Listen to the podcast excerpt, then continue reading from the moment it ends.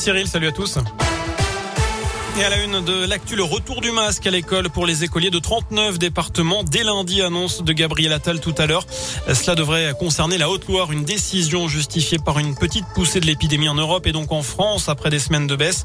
En Haute-Loire, le taux d'incidence atteint 79 cas pour 100 000 habitants. Les écoliers vont donc devoir porter le masque. Même chose en Ardèche, mais pas dans la Loire où on atteint 44 cas pour 100 000 habitants. Les premiers flocons sont tombés, Cyril. La neige a fait son retour cette nuit sur les hauteurs, notamment en Haute-Loire, avec ce léger manteau blanc qui recouvre notamment les estables et le massif du Mézinc, même si ça a déjà un peu fondu, avec des routes qui restent praticables. Attention tout de même d'être bien équipé. Je vous rappelle d'ailleurs l'entrée en vigueur de la loi montagne depuis le début de cette semaine et l'obligation désormais d'avoir quatre pneus hiver ou quatre saisons, sinon être équipé de chaînes ou de chaussettes pour circuler jusqu'au 31 mars.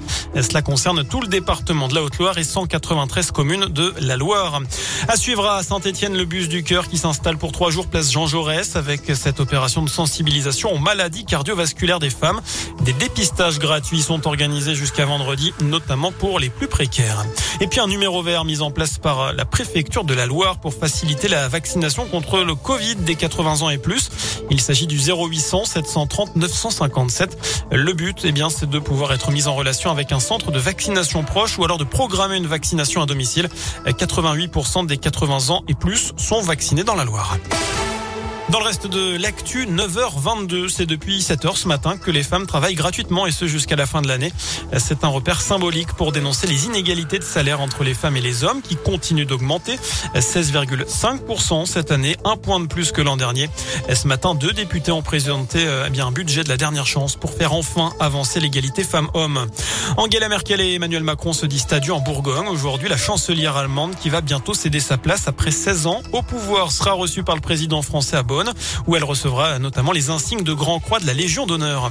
On passe au sport. En foot, un mot du tirage au sort du septième tour de la Coupe de France et du lourd pour Côte Chaude, pensionnaire de Régional 2 qui recevra au Lyonnais équipe de National 3. Andrézieux se déplacera à Vichy. Les Ligériens seront favoris puisqu'ils évoluent deux divisions au-dessus. Et puis en Haute-Loire, le Puy, club de National 2, ira défier Cannes, équipe de National 3, pendant que Blavozy a hérité du tirage le plus difficile. Les Altis ligériens défieront une Ligue 2, à savoir Rodez. Les rencontres se disputeront les 13 et 14 novembre prochains. Et puis un mot de la Ligue des Champions, le Paris Saint-Germain joue à Leipzig ce soir. Le coup d'envoi, ce sera à 21h.